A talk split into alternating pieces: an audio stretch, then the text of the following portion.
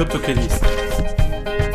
Es gibt keinen Gegenwert, denn Geld ist immer virtuell. Geld ist immer. CryptoKitties.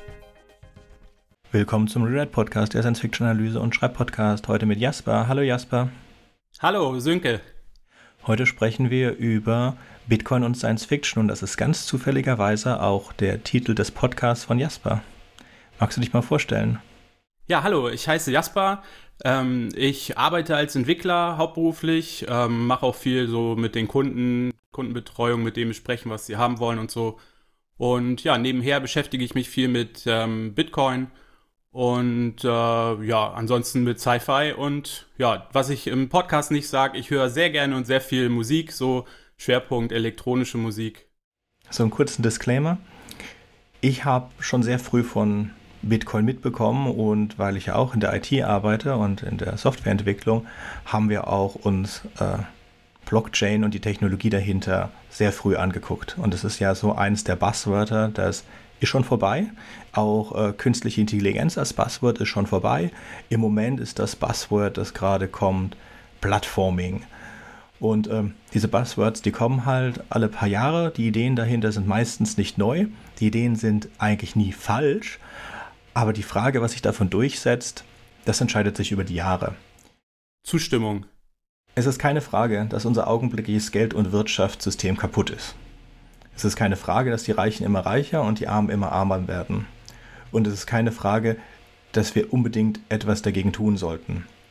Die Frage, um die es später gehen soll, ist Bitcoin ein Weg in die richtige Richtung oder ist Bitcoin die Lösung oder ist es etwas, das überhaupt nicht funktioniert?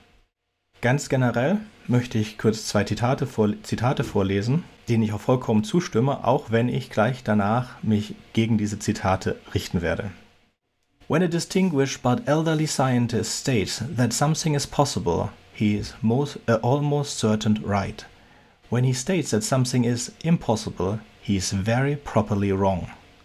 Clarke's First Law aus Clarke's Three Laws von Sir Arthur Clarke, ähm, dem berühmten Science-Fiction-Writer. Und noch ein zweiter Science-Fiction-Writer kommt dazu.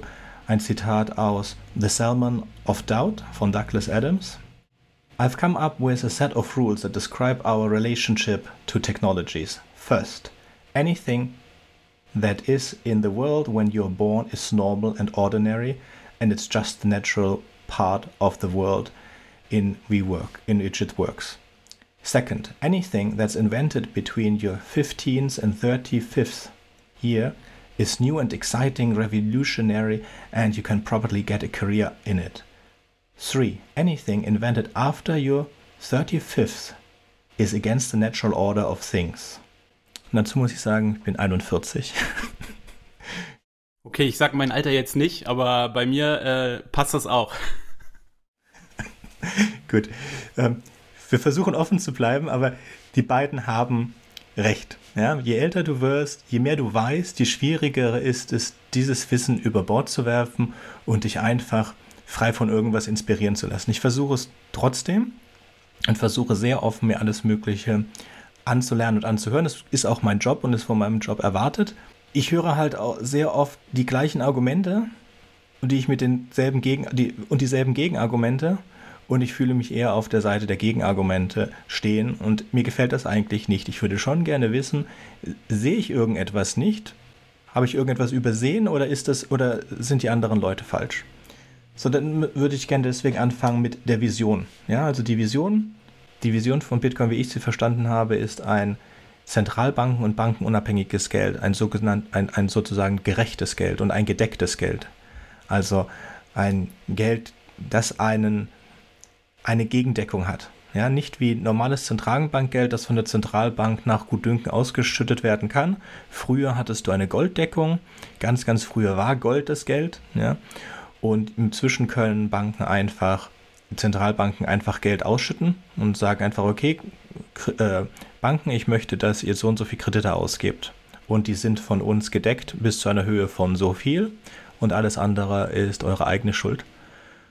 Das ist unser augenblickliches Geldsystem und wir müssen auch sagen, seit 2008 werden Hunderte von Milliarden jeden Tag erstellt und in den Markt gepumpt.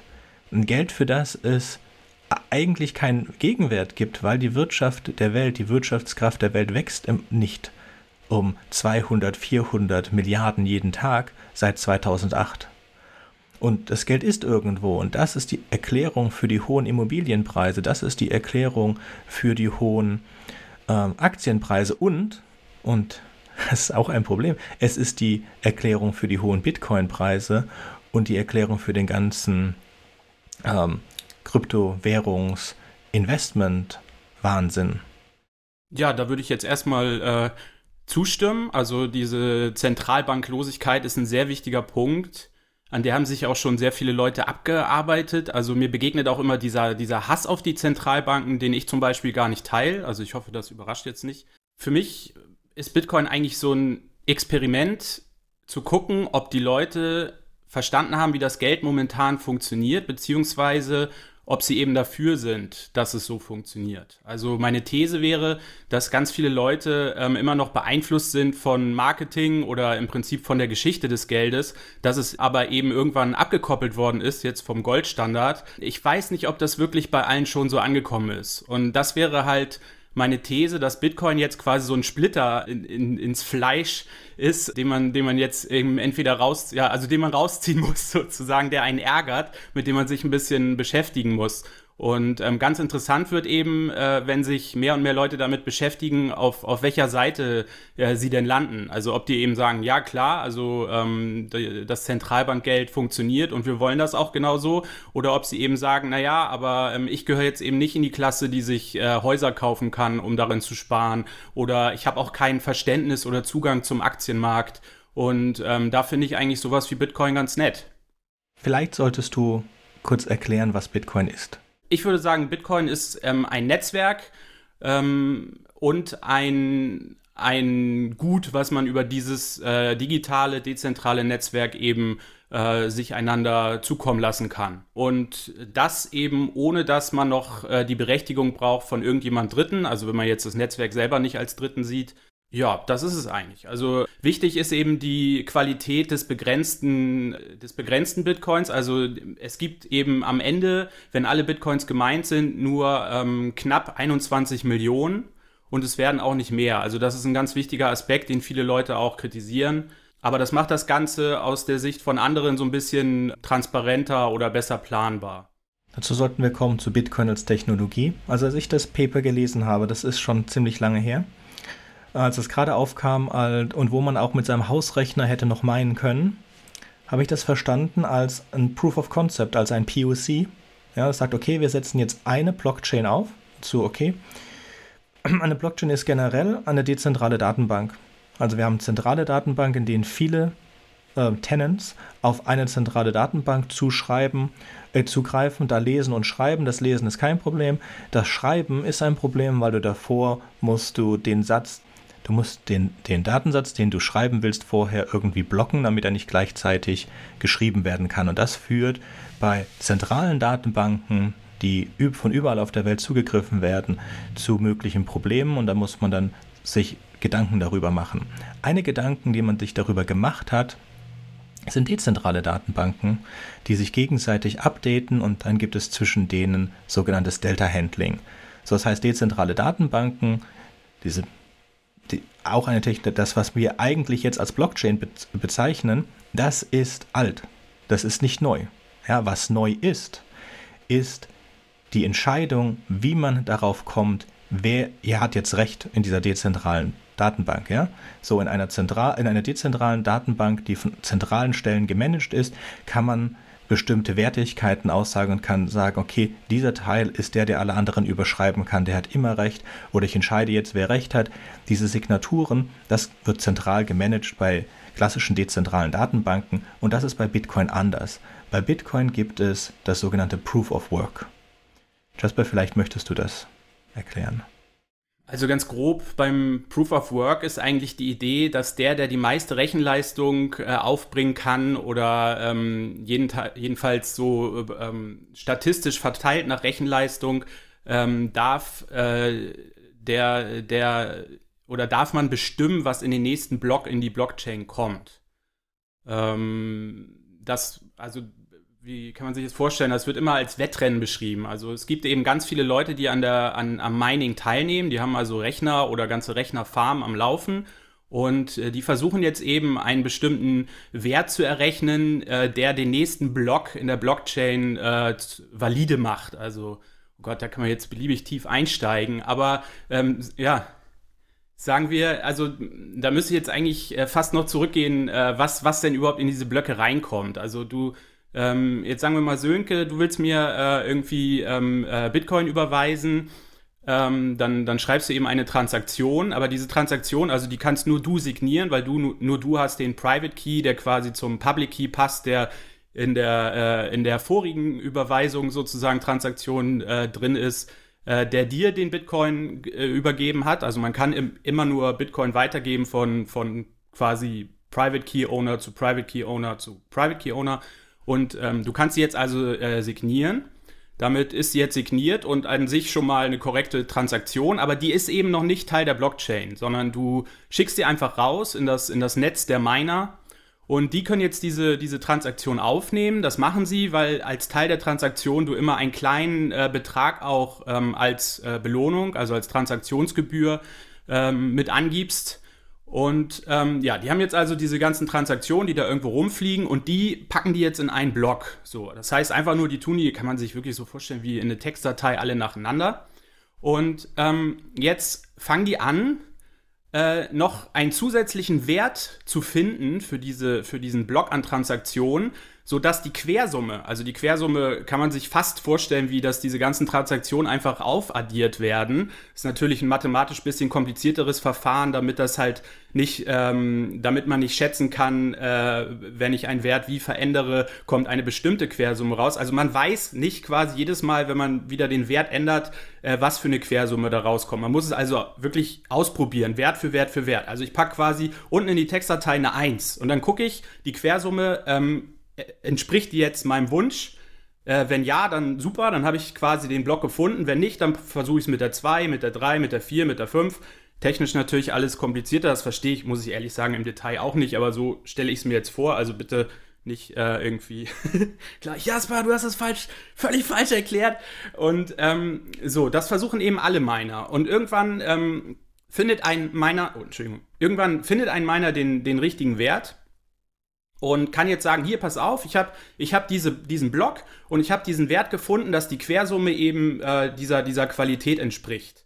Und ähm, dann gucken sich die anderen Miner das an und, und sagen, und die, und die Nodes, die sagen dann, ja, alles klar, ähm, das stimmt, jetzt hängen wir den an die Blockchain und alle anderen Miner haben jetzt quasi verloren, jetzt machen wir den nächsten Block ähm, äh, wieder von vorne mit denen übersetzt, äh, mit den ähm, Überweisungen oder Transaktionen, die seitdem eben wieder äh, in, ins Netzwerk geschickt in einer alten dezentralen Datenbank hätte jede dieser dezentralen Datenbankinstanzen einen Schlüssel, mit dem man den Block signieren kann.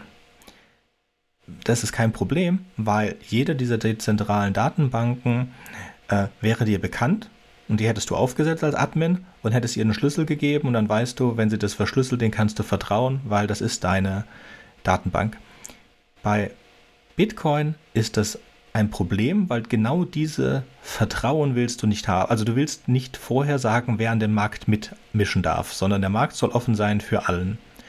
Wie können wir jetzt allen vertrauen, dass sie uns nicht bescheißen? Dass nicht irgendwer sagt, äh, der sich selbst eine Milliarde zusch zuschustert und dann sagt, ich signiere diesen Block und fertig, und das habe ich jetzt gemacht und jetzt habe ich eine Milliarde, edgy badge.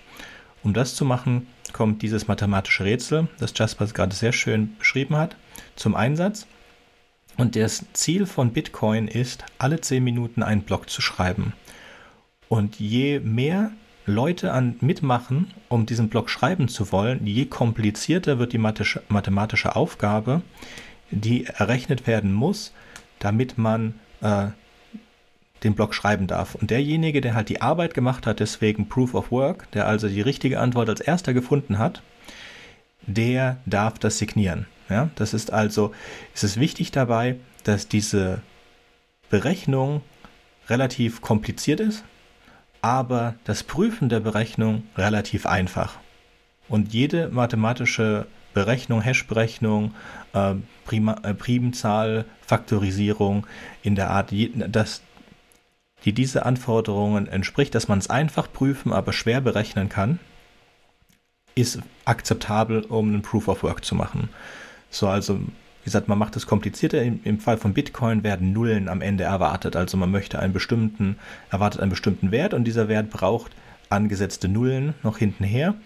Und je mehr Nullen, je komplizierter ist es, diesen Wert zu finden.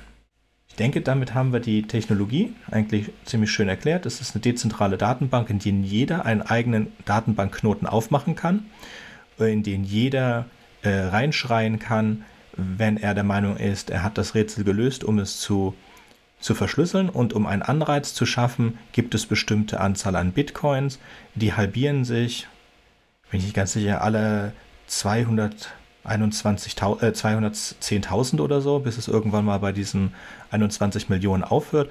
Das heißt, nachdem die alle 21 Millionen Bitcoin gemeint werden, äh, gemeint sind, äh, wird es Transaktionsgebühren geben müssen, damit es noch Sinn macht, dass Leute sich die Arbeit machen, das zu verschlüsseln.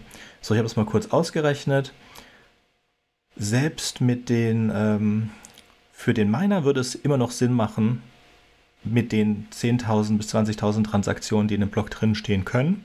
Wenn Sie den letzten Teil eines Bitcoin bekommen, der bei der letzten Mining-Stufe ausgegeben wird, mit denselben Kosten weiterzumachen. Allerdings sind diese Kosten beim augenblicklichen Stand des Bitcoins sehr hoch. Das heißt, es ist fraglich, ob eine solche Überweisung für den Benutzer des Systems Bitcoin Sinn macht, wenn es Sinn macht für den Miner. Das ist das eine. So, da müssen wir uns auch keine kurzen Gedanken drüber machen. Äh, dass er, das passiert erst, dass der letzte Block gemeint ist äh, im Jahr 2140. Ja, also das ist Bitcoin, wenn Bitcoin irgendwann sterben wird, dann wird Bitcoin davor sterben. Ich denke, wir haben die Technologie jetzt ganz nett beleuchtet. Äh, ein Problem beim Original Bitcoin ist, das habe ich gerade so im Nebensatz äh, erwähnt, es können relativ wenig Transaktionen gemacht werden. So, und das sind etwa 4,6 Transaktionen pro Sekunde. Wenn man das aufaddiert von den ganzen 600 Sekunden, sind das, äh, ja, also alle 10 Minuten, 200, äh, 600 Sekunden wird das gemacht und 4,6 sind das etwa äh, in der Sekunde. Das sind 65.000 plus plus alle 10 Minuten. Wenn man das, nein, sorry, das war mein Fehler. Äh, das sind 2760 Transaktionen pro Block und 4,6 pro Sekunde. Und wir können das jetzt mal vergleichen. Im Jahr 2013 hat Visa in der Sekunde 65.000 plus plus Transaktionen gemacht. Und damit, mit dem sollten wir vielleicht zum zweiten Thema kommen. Und zwar, eigentlich ist Bitcoin ja ein POC für eine Währung ohne Staat, für eine Währung, in dem sich die einzelnen Teilnehmer nicht trauen müssen, weil sie beweisen können durch ihre Arbeit, dass man ihnen vertrauen kann. Und um bescheißen zu können, müsste man 51% des Pools aller verfügbaren Rechenpower besitzen, um sicherzustellen, dass man immer äh, der Schnellste ist, der reinrufen kann und das Ergebnis immer weiß und damit kann man bescheißen. Das erklärt auch dieses Aufrüsten dieser einzelnen Cluster und zeigt auch schon eines der ersten Probleme. Was ist es, wenn es nur zwei, drei große Mitspieler gibt, die die gesamte Rechenpower beherrschen? Das waren jetzt schon äh, ganz schön viele Punkte. Ähm, einmal schnell äh, zur, zur Visa. Ähm, ist natürlich klar, Visa macht was anderes. Also es bietet kein finales Settlement, äh, sondern ähm, die machen das quasi über ihre eigene äh, Datenbank, die sie eben verwalten. Trotzdem ist natürlich die Transaktionszahl von äh, Visa äh, interessante Info, ähm, weil wenn man jetzt sagt, wir wollen das alles über Bitcoin äh, abbilden, dann muss man damit rechnen, dass man eben ähnlich viele Transaktionen machen will. Ähm, ja, ähm, das ist nicht ich würde sagen, das ist nicht final gelöst, dieses Problem. Ne? Also ähm, äh, klar, du, du kennst wahrscheinlich die üblichen Argumente. Also am, am Lightning Network wird gearbeitet, aber zum Beispiel auch das Lightning Network hat pro das Problem, dass eben jeder, der einen Kanal öffnet, muss irgendwie eine Transaktion ähm, ähm, äh, auf, der auf der Blockchain äh, äh, festhalten. und ähm, beim Schließen dann eben auch wieder. Also es, ist, es geht eben dann auch nicht ganz ohne Transaktionen. Da gibt es wahrscheinlich einen gewissen Multiplikator. Ähm, aber die Frage ist eben auch, ob das reicht. Und dann gibt es eben die Möglichkeit, wirklich auch so andere Sidechains zu verwenden. Also das sind eben dann so Sachen, die immer äh, irgendwie äh, einen geringeren Fußabdruck auf der Blockchain haben, dann ganz viel im eigenen System machen und dann eben nur am Ende äh, dieses finale Settlement ähm, wieder, wieder in der Blockchain festhalten. Ich, ich hatte gehofft, dass du das sagst. Weil weißt du, was das sind? Das sind Banken. Genauso funktionieren Banken. Und das ist eigentlich was, was von der Vision her ja weg sollte. Banken machen in sich selbst ihr eigenes Settlement. So, du hast deine Zahl. Also unsere, unser Geld in deutschen Banken ist mit 100.000 Euro pro Person, pro Privatperson gesichert bei der Zentralbank. Alles, was du bei einer Bank über 100.000 Euro hast, liegt komplett im Risikobereich der Zentralbank, äh, der Bank. Teilweise, also die Banken, die, ähm, die sichern das ja sogar selber auch nochmal ab. Ne? Also das habe ich jetzt bei Greensill, habe ich das extra nachgelesen. Also selbst wenn die Leute über 100.000 äh, hatten, wurde das dann sogar noch mit der privaten Versicherung der Bank quasi, die aber, glaube ich, auch so fast äh, verpflichtend ist, wenn ich, wenn ich das richtig interpretiere, wurden sogar diese äh, Werte quasi abgedeckt. So muss man sagen, es ist jetzt in Deutschland und ich habe auch das, äh, bei Greensill haben ja viele Städte und Gemeinden Geld verloren, weil die gerade nicht abgesichert waren. Die sind halt davon ausgenommen. Ja? Und Deutschland ist auch relativ klein im, Ver, äh, im, Verhältnis zur gesamten Welt und es gibt nur in sehr wenigen Ländern eine Einlagensicherung. Das hat man jetzt zum Beispiel gesehen bei, äh, als die Lehman Brothers pleite gegangen sind und die ganze Weltwirtschaft runtergerissen haben, weil die hatten gar keine Einlagensicherung. Das ist nur das, ist es jetzt nur im, im Prinzip, dass es halt ein Schritt ist von, du hast eigentlich ein System, das ist eine gute Idee, aber du nimmst einen Schritt, du, was du da tust, ist, du baust alte Probleme da wieder ein. Banken sind ein altes Problem, das wir eigentlich äh, überkommen haben wollten, oder dass die Idee ist, mit Bitcoin und anderen Cryptocurrencies zu überwinden und du baust es da wieder ein. Und du hast dann dieselbe Möglichkeit, weil dir intern, äh, klar, du kannst jetzt sagen, okay, das ist offen, die werden keine Kreditvergabe und so weiter machen, aber wie willst du denn davon abhalten? Es gibt jetzt Coins wie Ripple, die sind der absoluter Wahnsinn, weil die das alles äh, machen. Ja? Du, du, investierst da in was, das ist nicht wirklich, es ist zentral kontrolliert. Also Ripple ist, äh, ja egal. Wir wollten, wir, wir konzentrieren uns nur auf Bitcoin, ja, weil es ist. Aber ist schon mal plus eins, dass du es äh, Ripple nennst, finde ich sehr gut. Naja, es gibt, ich kenne halt nur die, die mir untergekommen sind, die absoluter Quatsch sind, wie OneCoin, den es überhaupt nicht, der überhaupt kein Cryptocurrency ist, das absoluter Scam ist und so ein paar andere Sachen. Und es kommen ja halt nur diese technischen Probleme von denen unter. Klar, es gibt gute Leute, die wollen gerne die Probleme, die, wir, die es bei Bitcoin gibt, lösen. Und wie gesagt, Bitcoin ist nur ein POC.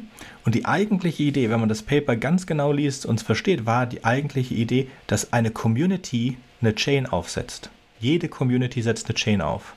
So, es war ein Test, okay, wir testen das mal, machen diese Ding und dann könnte man sagen, okay, wir haben eine Community, ein Dorf zum Beispiel.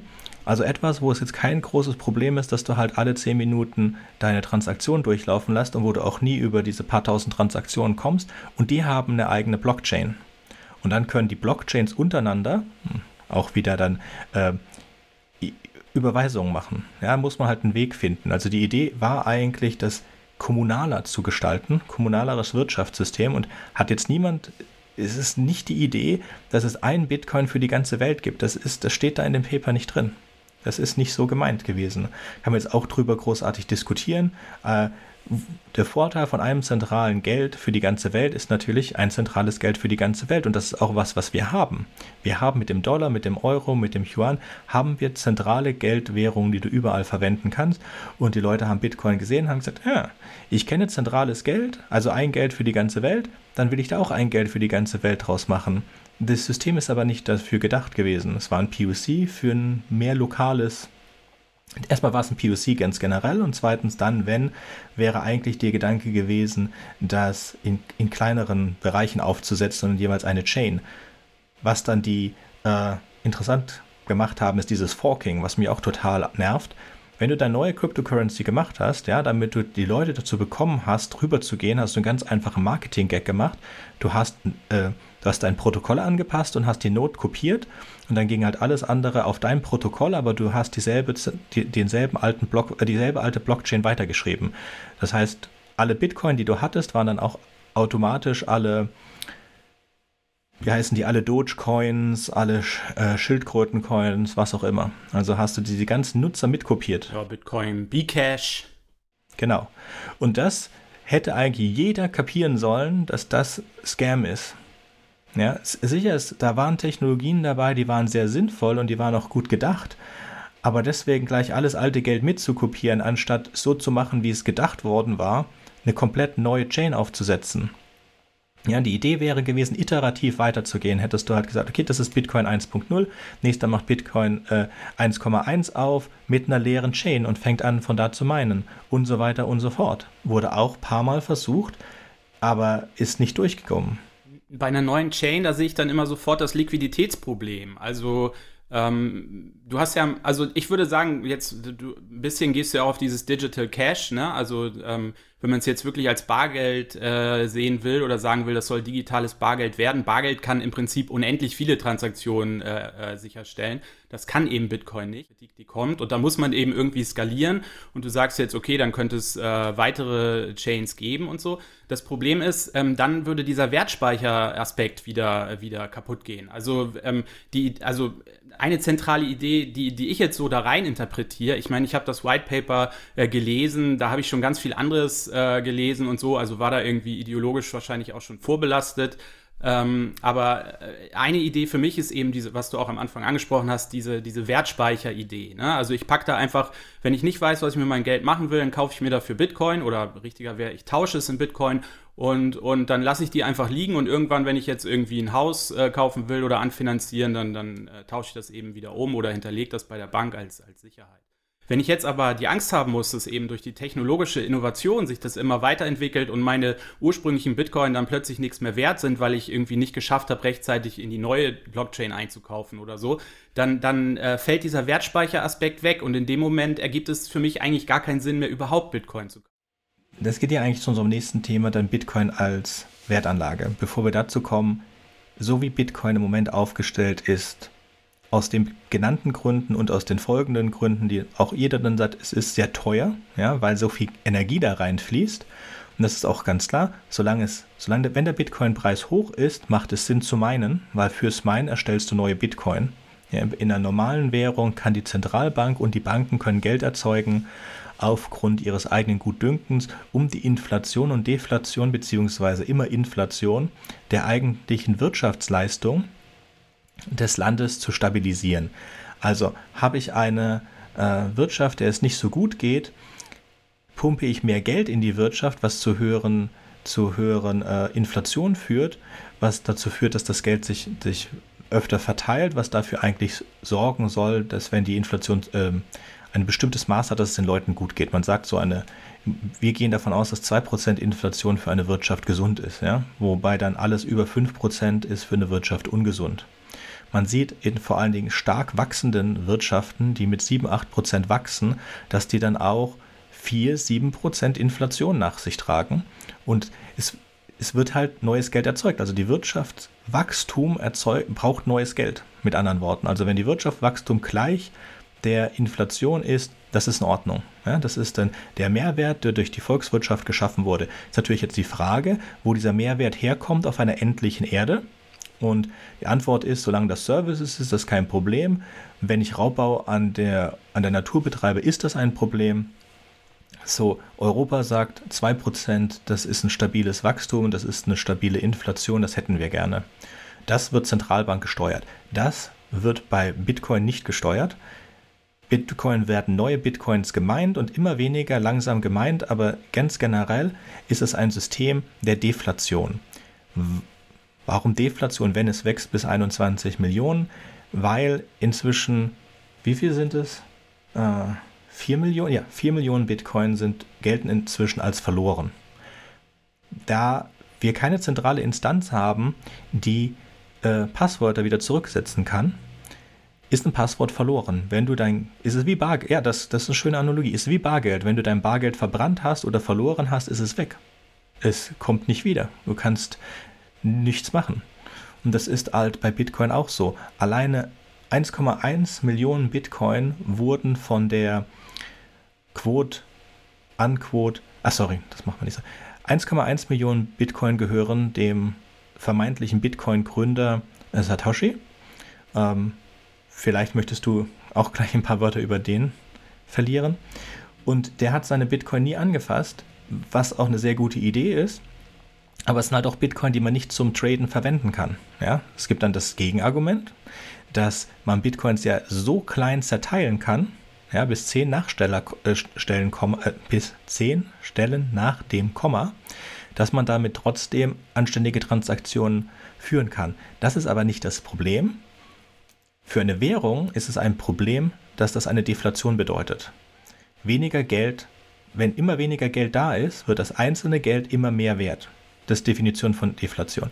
Und das bedeutet, dass es Sinn macht, seine Investition aufzuschieben, weil das kostet ja morgen weniger. Also wenn ich mir heute einen Tesla kaufe, kostet das 10 Bitcoin. Wenn ich mir morgen einen Tesla kaufe, dann kostet das 9 Bitcoin und so weiter. Weil das Geld wird immer mehr wert. Das ist was, was man bei einer Wertanlage sehr gerne haben möchte. Das ist aber bei einer Währung Selbstmord. Und ich denke ja, dass Bitcoin äh, in meinem Verständnis sollte das eine Währung sein. Wenn das jetzt, wenn ihr sagt, okay, das ist, es gibt auch noch die Gruppe von Menschen, die sagen, das ist eine Währung. Trotz der hohen Volatilität, das heißt trotz den hohen Schwankungen im Bitcoin-Kurs, ist das für manche Länder in Afrika äh, ein, ein, ein guter Ansatz. Und ich sage, ja, es ist ein guter Ansatz für Wert, aber wenn ich etwas haben möchte, das ich als globales Geld betrachte, dann ist das nicht. Das geht nicht. Dafür sind es zu wenig Transaktionen, dafür sind die Kosten der einzelnen Transaktionen zu hoch. Äh, vom Umweltschaden wollen wir gar nicht sprechen. Und ähm, dazu ist es zu langsam. Jetzt bei Wertanlage, da stimme ich Jasper zu, ist eigentlich macht es das für Wertanlage viel besser als eine Aktie. Denn Aktien können zu schnell getradet werden. So bei nur fast 2800 Transaktionen alle 10 Minuten können diese Abstürze, die wir bei Aktien haben, in den Millionen in der Sekunde getradet werden können, gar nicht passieren. Ja, du sagst zwar, du willst verkaufen, aber du musst dann halt zwei Tage warten, wenn du gerade in so einen Downrush reingerätst. Also bei Aktien muss man das so erklären, dieser High äh, diese, dieser High-Speed-Trading, das wird alles von Computern gemacht, bei denen es sogar davon ankommt, wie nah die Computer aneinander stehen, damit die Cut-Kabel nur extrem äh, kurz sind. Ja? Und in den Fällen, wenn, es, wenn die Computer eine Downward Spiral berechnen, dann steigen sie alle aus und kaufen sich dann halt wieder günstig ein. Also das Ziel von, vom, vom Aktienhandel ist ja, du kaufst ein auf dem Weg nach oben und du verkaufst, bevor es den, den, die Spitze erreicht hat und du bist nicht dabei, wenn der Weg nach unten geht und wenn es das Bottom erreicht hat, wenn es wieder steigst, kaufst du wieder ein. Das ist das Ziel von den Computern, so sind die berechnet. Das heißt, wenn die sehen, dass was fällt, und die nicht, die, den, den, nicht das Vertrauen darin haben, in ihren, dass der Algorithmus nicht das Vertrauen hat, dass das gleich wieder hochgeht, dann verkaufen die und damit verstärken sie den Trend. Und so sind Menschen halt auch nur viel langsamer als Computer und genau das, gegen das ist Bitcoin gesichert. Dadurch, dass einfach nicht genügend Transaktionen zur Verfügung sind, um diese Downward Spirals herzustellen. Das ist schön. Das heißt, das ist positiv und das ist besser als bei Aktien diese Sache mit den ganzen äh, Minern, das könnte man oder das haben auch andere äh, Cryptocurrencies gelöst, indem sie das beschränken, indem man einfache Regeln macht. Was wir aber jetzt äh, auch wissen von Bitcoin ist, Bitcoin ist ein puristisches System. Das heißt, als gesagt wurde, wir können ja die Blockgröße verändern, hat sich die Mehrheit der Bitcoin-Teilnehmer dafür entschieden, es nicht zu machen. Und genauso hat sich auch die Mehrheit der Bitcoin äh, Teilnehmer dafür entschieden, nicht äh, Einschränkungen zu machen, die dafür sicherstellen würden, dass das Mining beschränkt wird. Ich wollte nicht unhöflich reingrätschen. Also da waren jetzt natürlich auch äh, sehr viele Punkte. Ähm, also erstmal äh, finde ich das schön, dass du gesagt hast, äh, Bitcoin als Wertanlage zumindest ähm, äh, ist, ist, du hast jetzt nicht gesagt, eine gute Alternative zu Aktien, aber auf dem Gebiet konkurriert es wenigstens ein bisschen ähm, und ist vielleicht auch nicht ganz so unsinnig. Ähm, ich glaube, da geben sich aber jetzt, also jetzt kritisiere ich mal die Bitcoiner oder einige Bitcoiner auch den Illusionen hin, dass das ausreicht. sozusagen. Also du sagst sozusagen, ja, aber wenn es ein Wertspeicher ist, dann ist es, dann ist es ja im Prinzip genug. Ähm, das Problem ist, ähm, dass es nicht klar ist oder für mich äh, auch nicht intuitiv, dass es allein als Wertspeicher funktionieren kann, weil diese Wertspeicherqualität basiert ja darauf, dass Leute es verwenden, sozusagen. Also dass es quasi angewendet wird. Ne? Und ähm, du hast jetzt schon richtig gesagt, also im Prinzip äh, braucht man ähm, dann wieder Banken, jedenfalls wie es momentan ist. Ich würde das ein bisschen einschränken. Also zum Beispiel jetzt, wenn man, wenn man sich die Sidechains anguckt, die es so gibt, ähm, die sind, die sind vielleicht transparenter als die Banken, die es bisher gibt. Ähm, und auch das Lightning-Netzwerk ähm, ist, würde ich jetzt nicht als Bank bezeichnen. Äh, das hat gewisse Nachteile gegenüber Bitcoin. Also ähm, das wirklich finale Settlement äh, muss eben, wie gesagt, wieder über eine Transaktion gemacht werden. Ansonsten ermöglicht es aber wahnsinnig viele Transaktionen, also im Prinzip mehr oder weniger unendlich äh, Transaktionen durch das Netzwerk zu schieben. Und ähm, das auch wieder ohne Dritte. Ach so, ja, über also Satoshi ist für mich fast schon irrelevant. Also das, das äh, ist eine anonyme äh, Entität, die äh, den, den, die, ja, die erste Bitcoin-Version äh, sozusagen programmiert hat und auch das White Paper dann geschrieben und ähm, die ist dann verschwunden. Also das, das reicht mir, das reicht mir eigentlich. Ob, ob das wirklich ein, ein, ein einzelner Mann war, also ich glaube, er redet von sich selber äh, im, im Maskulin, ähm, äh, deshalb darf man das äh, meiner Meinung nach, oder eben ein Team, oder ob das jetzt die CIA war oder was weiß ich. Ähm, das, der ist einfach weg und der kommt, glaube ich, auch nicht wieder. Also es wäre natürlich ein riesiger Schock, wenn jetzt irgendwann mal die, die, äh, die, Sat, äh, die Satz, also Satoshi, die kleinste Bitcoin-Einheit ist ja eigentlich der Satoshi. Ein Bitcoin gibt's so gesehen gar nicht.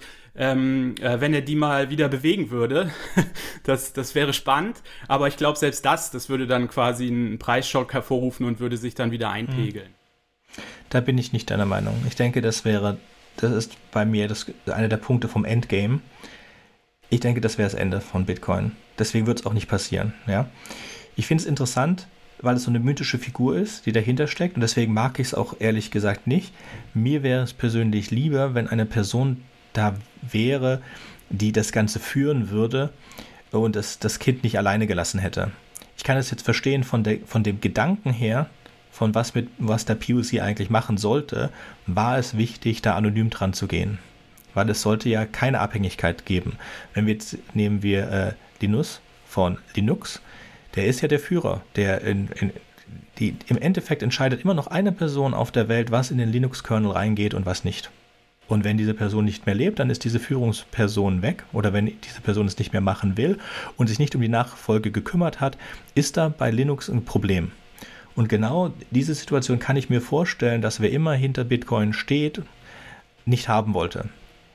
Und dann auch gesagt und wahrscheinlich sogar einen richtigen Hardcut gemacht hat und die Keys zerstört, sodass die gar nicht in der Lage sind, diese Bitcoins zu bewegen. Ja, oder der ist gestorben oder so, ne? Das gibt es ja auch Theorien. Ähm. Ah, ja, klar, aber jetzt von, von, meiner, von meiner Analyse, ich denke nicht. Ich denke, nicht so lange ist es nicht her. Möglich wäre es natürlich. Ich denke auch, ein Team ist wahrscheinlicher als eine einzelne Person. Man braucht da schon sehr, sehr, äh, sehr, sehr großes Wissen. Und ähm, ich denke, selbst wenn es da eine Führungsperson gab, die die ganze Kommunikation macht, gab es wahrscheinlich einen kleinen Kreis von drei, vier Personen, die das gesamte Ding entwickelt haben und dann wahrscheinlich zusammen entschieden haben, ihr Zeug zu löschen. Vielleicht haben sie danach, haben sie, sind sie sogar tatsächlich unter den ersten Minern, haben halt diesen äh, ersten äh, zentralen Knoten, diesen ersten zentralen äh, Gemeinden 1,1 halt da liegen lassen und zerstört, damit sie äh, kein Problem haben. Und die wahrscheinlichste Version ist wirklich davon, dass sie nicht diese Figur sein wollen, auf die das gesamte Movement schaut. Ja, genau. Man will einfach äh, Single Points of Failure, ne? Also äh, so Schwachstellen im System einfach so. Genau. Und das passt auch zu der ganzen Aufsetzung von Bitcoin. Ja, das äh, ist jetzt bei Linux was anderes und es ist bei anderen großen äh, IT-Visionären halt was anderes. Und in dem Fall haben wir es halt mit Leuten zu tun, die sich da nicht in den Vordergrund spielen wollen, weil sie denken, dass das den Gedanken äh, widerspricht. Und das macht es mir auch ganz sympathisch. Ja, es ist natürlich, es macht es mysteriös und es macht es mir sympathisch. Hab damit, äh, finde ich okay. Ich habe ein Problem mit der Energieverschwendung und ich habe ein, äh, ich, ich sehe auch schon das nächste Ding auftauchen, was jetzt Bitcoin gefährden könnte als Wertanlage. Und das beantwortet aber auch eine Frage von dir von vorher. Und das sind diese NFTs, diese Non-Fungible Tokens, ja, indem man einfach sagt, okay. Ähm, CryptoKitties. Die eine Frage war einfach, wenn man jetzt keine Energie reinsteckt und äh, was ist da eigentlich der Gegenwert von, von äh, was ist der Gegenwert meiner Geldanlage äh, Bitcoin, wenn das draußen nicht funktioniert? Und dann kannst du dieselbe Frage stellen, was ist dein Gegenwert an einem Kunstwerk, an einer Immobilie oder an diesen NFK, äh, NFTs? Es gibt keinen Gegenwert, denn Geld ist immer virtuell. Geld ist immer ist immer etwas, was nur in unserem Geist entsteht. Wir glauben, dass wir etwas für Geld bekommen können und deswegen funktioniert es. Das ist genau das halt, was bei der Finanzkrise 2008 nicht funktioniert hat. Also du musst dir keine Sorgen darum machen, dass wenn jetzt Bitcoin nicht als Währung verwendet werden kann, dass es deswegen seinen Wert verliert. Das ist nicht der Fall. Das kannst du komplett äh, independent davon halten. Das ist mit Aktien genauso. Eine Firma ist nicht so viel wert, wie sie in Aktien da draufsteht. Und ein ganz wichtiges Ding, das wir uns auch äh, vergegenwärtigen müssen. Wenn jetzt ein, der letzte verkaufte Bitcoin, wenn der jetzt 60.000 Euro wert war, dann sind nicht alle Bitcoin 60.000 Euro wert. Und das gilt auch für Aktien. Es ist die letzte Aktie, die verkauft wurde, die wurde für diesen Preis verkauft. Das ist es. Ja? Wenn du jetzt alle Aktien verkaufen würde, dann würden die Preis der Aktien gegen Null für die letzten gegen Null sinken. Und natürlich kann man auch da einen Algorithmus drüber laufen lassen und kann berechnen, wenn ich also unendlich die Möglichkeit habe, unendlich schnell zu verkaufen, ähm, wie viel ist das letzte Wert? Und dann kommen wir wieder bei was mit der eulerischen Zahl raus. Das heißt, es wäre eigentlich relativ einfach. Also die eulerische Zahl äh, sagt, wenn ich äh, sagt aus, wenn ich, wenn ich etwas, wenn ich immer Zinsen bekomme, wenn ich unendlich viele Zinsen. Ach Gott. Gut, okay, ganz kurz. In der in der Mathematik gibt es zwei wichtige Zahlen. Das eine ist Pi, das hilft, hilft um Kreise zu berechnen. Und das andere ist die Eulerische Zahl. Die Eulerische Zahl nimmst du, um äh, sich ausbreitende Sachen wie das Bakteriumwachstum und so weiter zu berechnen. Und die Idee, die dahinter steckt, ist, äh, wenn ich Zinsen bekomme, wenn ich ein, ein gewisses Summe anlege für ein Jahr und ich bekomme die Zinsen im gesamten Jahr, dann bekomme ich ja die Zinsen auf den ursprünglichen Beitrag. Wenn ich jetzt die Zinsen vierteljährlich berechne, dann bekomme ich ja schon die Zinsen fürs erste Vierteljahr beim ersten. Das heißt, beim zweiten Mal bekomme ich ja auch Zinsen auf das, was ich beim ersten Mal schon als Zinsen bekommen habe. Genau, Zins ist Zins innerhalb des Jahres. So, wenn ich die Berechnung des Zinses jede kleinstmögliche Zeiteinheit bekomme, wie hoch ist dann die gesamte Zinsberechnung? Die ist nicht unendlich, sondern das ist 2,7 irgendwas, das ist die eulerische Zahl den Punkt habe ich, muss ich ehrlich gestehen, also vielleicht, weil ich auch mit der eulerischen Zahl nicht äh, so versiert bin, nicht verstanden. Ähm, ich finde es immer, ja, äh, wie du magst. Auf der anderen Seite ähm, ist es natürlich äh, immer ein, ein Netzwerk von Menschen, äh, die das traden. Also auch wenn da irgendwie irgendwelche Algorithmen dahinter stehen, die im Auftrag der Menschen traden, sind es ja am Ende Menschen. Und ähm, nach, meinem, nach meiner Logik kann der Preis eben nicht auf Null gehen, solange eben Leute bereit sind, äh, Geld dafür auszugeben. Genau. Mein Punkt war das gar nicht. Mein Punkt ist nur, Bitcoin ist nicht 60, 1000 Euro mal 21 Millionen wert. Das ist nicht der gesamte Wert der Bitcoins.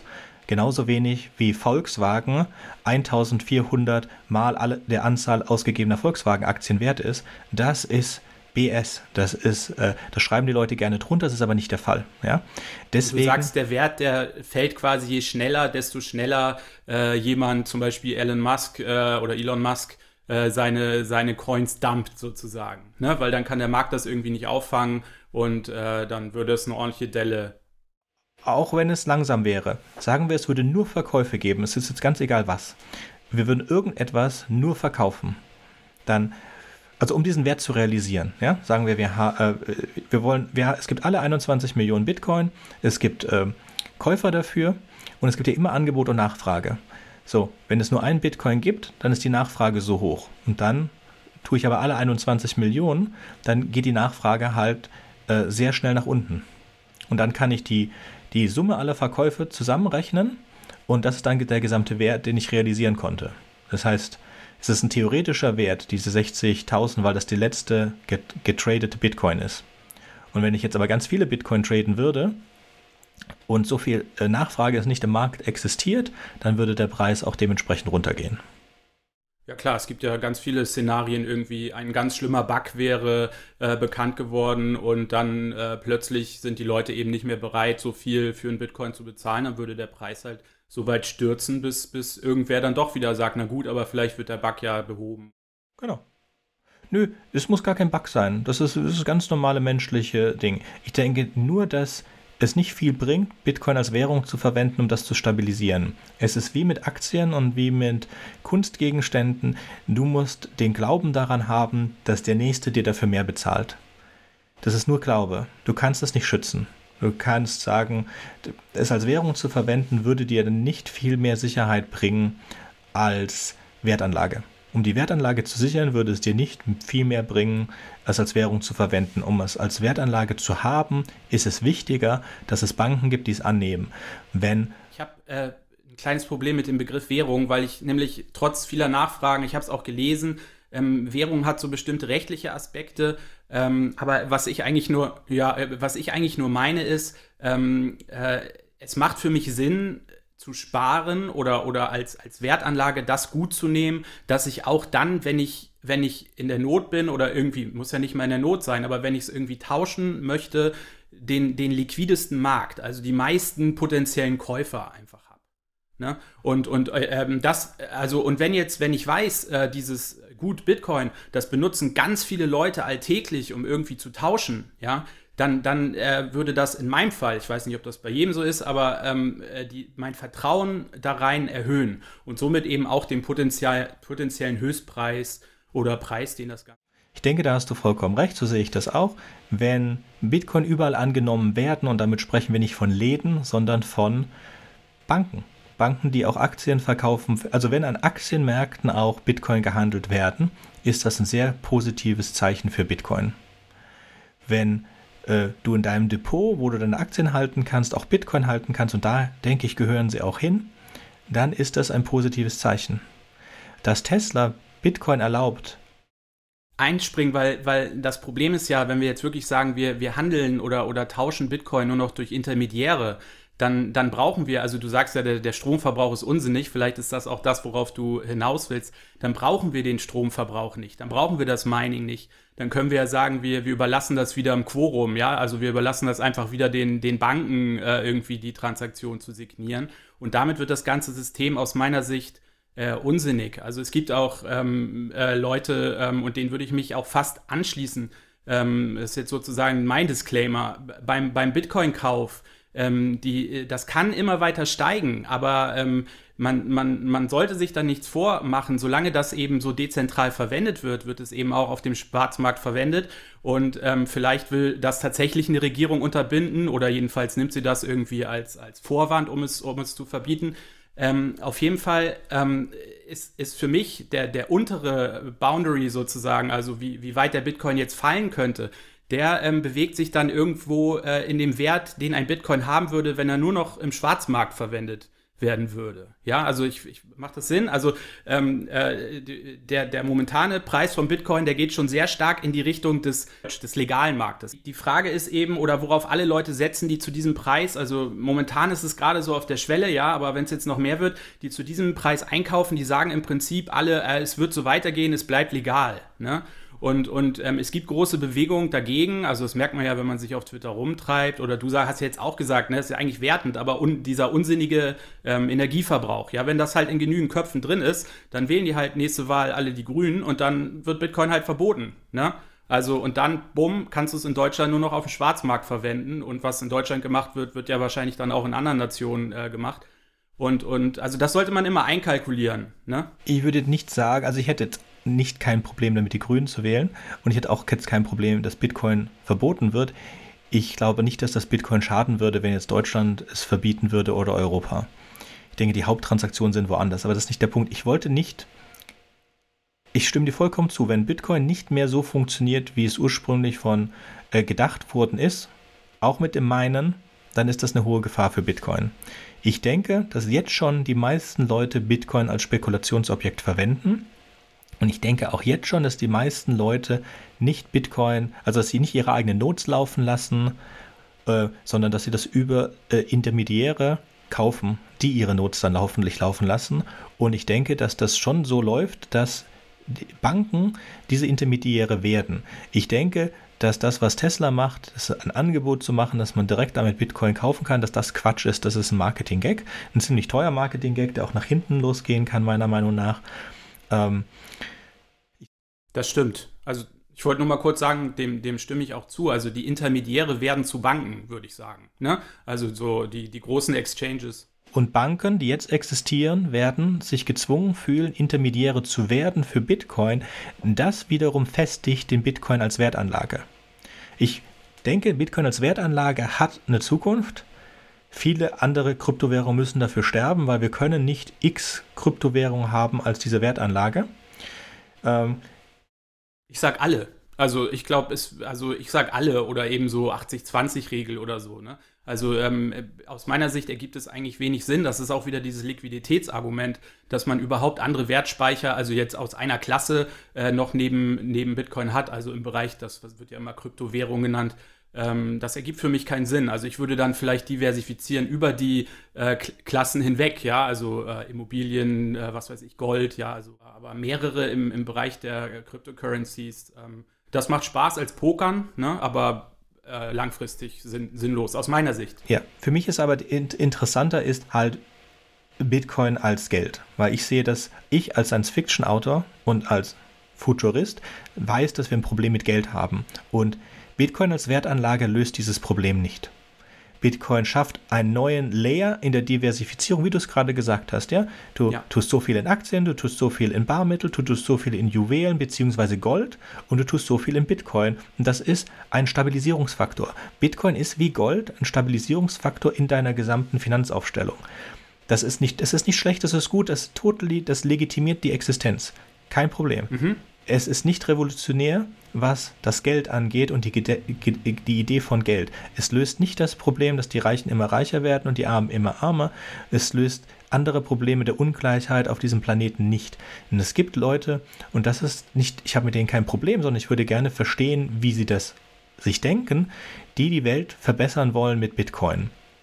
So, das eine, das eine Beispiel, das ich gehört habe, das ich auch für okayisch finde, ist, dass du äh, das Bitcoin-Miner in Afrika sich neben eine, ähm, ein Wasserkraftwerk gesetzt haben da, und dieses Wasserkraftwerk dann finanziert haben und den überflüssigen Strom dieses Wasserkraftwerks gekauft haben, äh, um es zu finanzieren, so dass dann die die, die unterentwickelten Gegenden außenrum auch Strom bekommen. So, der Bitcoin finanziert durch das Mining diese Anlagen. Das heißt, wir nehmen, das sind sich also kannst du halt sagen, du, du nimmst dir einen Endminer und der finanziert sich nicht nur selber, sondern er finanziert auch die Stromquelle dafür.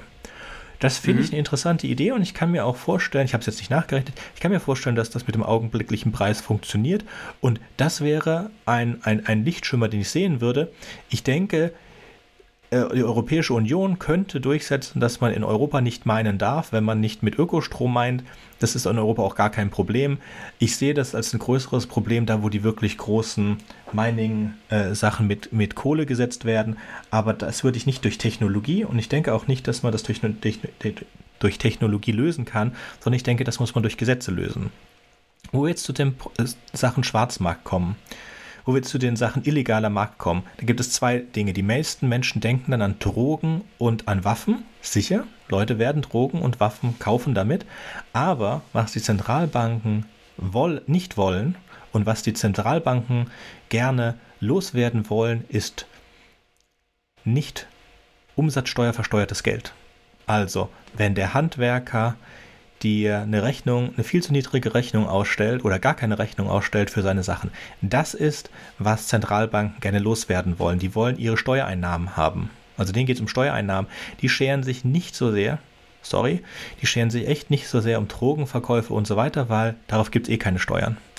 Ja. weil das ja illegal ist. Würde ich zustimmen. Ich würde mal in Anführungszeichen nochmal sagen, da, so ist es halt in demokratischen Staaten, also auch in Anführungszeichen demokratischen, äh, was auch immer darunter jetzt fallen mag, in denen, die wir jetzt vielleicht irgendwie, ist auch so ein schwammiger Begriff, irgendwie frei nennen oder so.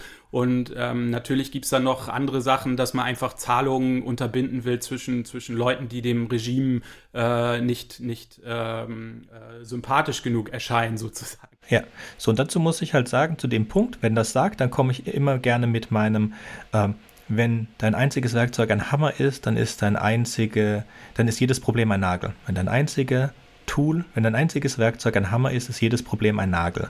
Und das sehe ich immer mit diesen Themen, mit diesen Buzzword-Themen wie Blockchain. Für eine Weile lang, vor ein paar Jahren, wollte jeder jedes Problem mit Blockchain lösen.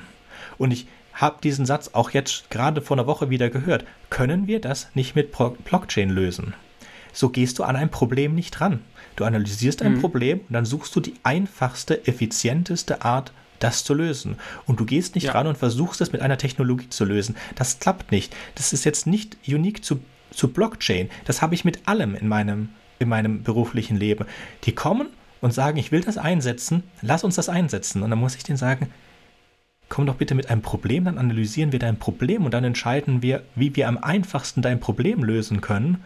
Und sehr wahrscheinlich ist halt das, was mit dem du da kommst, nicht die Lösung. Ja, aber das, das ist ein Problem auch die Mittelvergabe. Ne? Also äh, man hat immer das Gefühl, so technische Innovationen, die lassen sich irgendwie besser verkaufen, warum auch immer. Ne? Also die Leute äh, irgendwie, ich weiß nicht, ob das die Leute in den öffentlichen Vergabestellen sind, vielleicht sogar auch die privaten Investoren, die sagen, oh, das ist jetzt der Trend und, und man fährt vielleicht generell nie so verkehrt, wenn man auf einen Trend äh, aufspringt. Bei den Privaten, die wissen vielleicht, okay, wir verkaufen einfach unsere Anteile sowieso so früh wieder. Bis dahin ist der Hokuspokus nicht aufgeflogen. Und die Öffentlichen, die sagen, ja, uns ist es eigentlich nur wichtig, so äh, kurzfristig in der öffentlichen Meinung als innovativ dazustehen oder so. Ähm, ich, ich verstehe es auch nicht mit der Blockchain. Also ich, ich denke, äh, ich, ich sehe äh, auch keine Anwendung dafür in den meisten Fällen. Ja, so, das möchte ich wiederholen und ich finde es schade, dass wir uns da, ich hätte gehofft, dass wir da ein bisschen kontroverser sind. Ich sehe keinen Anwendungsfall für Blockchain. In meinem beruflichen Alltag ist mir noch kein Anwendungsfall für eine reine Blockchain, wie sie in Bitcoin mit Proof of Work implementiert ist, habe ich nicht gesehen. Klar, dezentrale Datenbanken, die gibt es aber auch schon seit 30 Jahren. Die können wir jetzt Blockchain nennen, die nennen wir jetzt auch einfach Blockchain. Das ist aber so alter Wein in so neuen Schläuchen. Ja, das natürlich. Wo wir, wo wir nee, bin ich ja. komplett bei dir. Also ich meine, ich, ich nehme natürlich immer den Ein Anwendungsfall, nämlich Bitcoin, also BTC, äh, aus. Und aber ansonsten ähm, bin ich da voll bei dir. Gut, wir sind leider schon on top of the hour. Ich hätte mhm. gehofft, dass wir ein bisschen kontroverser sind. Wenn sich jetzt jemand das angehört hat und denkt, ich habe da eine ganz andere Meinung. Ich denke, wir haben kein Problem, nochmal einen zweiten Teil zu machen. Dann meldet euch gerne bei uns. Wir würden uns freuen. So, wo findet man dich, Jasper? Ja, also ich würde sagen, ein guter Einstieg ist einfach Twitter oder einfach Google äh, Bitcoin und Sci-Fi. Da sollte man mich irgendwie finden. Ähm, auf Twitter gibt es dann einen Link zum anderen Twitter-Account und zu meiner Homepage und was auch immer, aber äh, Bitcoin und Sci-Fi reicht schon.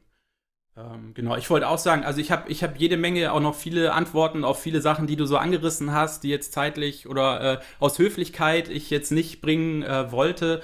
Ähm, ja, ich, ich denke, genau, ein, ein zentrales. Du kannst es jetzt noch bringen und als, höflich musst du nicht sein. Genau. Genau, ein, also äh, das, das, äh, ähm, das äh, zentrale Mantra von Bitcoin ist ja ähm, Don't Trust Verify, ne? also nicht irgendwie blind irgendwelchen Leuten vertrauen, sondern äh, lest, lies selber nach. Ne? Also zum Beispiel, du hast das ja echt super gemacht, du hast dich echt viel informiert, dir einen informierten äh, Standpunkt erarbeitet sozusagen. Und das muss eigentlich jeder machen, der sich mit diesem Thema auseinandersetzt. Oder sollte jeder machen. Sonst ist man eben ausgeliefert äh, den, den, äh, den, Verkäufern, den, den Bullshittern. Ähm, und äh, das ist eigentlich, finde ich, auch einer der größten Werte, den, den Bitcoin hat eben, dass es einfach diese Debatte entfacht. Ja, also da, äh, das ist vielleicht ein schwer fassbarer Wert, aber einfach, dass, dass Leute sich äh, bilden. Ähm, ich bin zum Beispiel auch, wie viele Bitcoiner sind ja so äh, demokratiekritisch. Das bin ich überhaupt nicht. Ich sage einfach, ähm, man muss immer sich Zeit nehmen füreinander und, und einander quasi fortbilden, Fragen beantworten, auch Fragen stellen und sich selber überprüfen. Und, und ich glaube, dass Bitcoin da einen ganz großen Beitrag zur Debatte macht. Also selbst wenn man alle anderen Sachen irgendwie als Bullshit dann entlarvt letztendlich, das kann ja gut sein, ähm, dann wird es sich trotzdem äh, gelohnt haben, äh, allein anhand dieses Aspekts. Gut, das waren schöne letzte Worte, dann würde ich sagen, auf Wiederhören. Ja, macht's gut. Tschüss.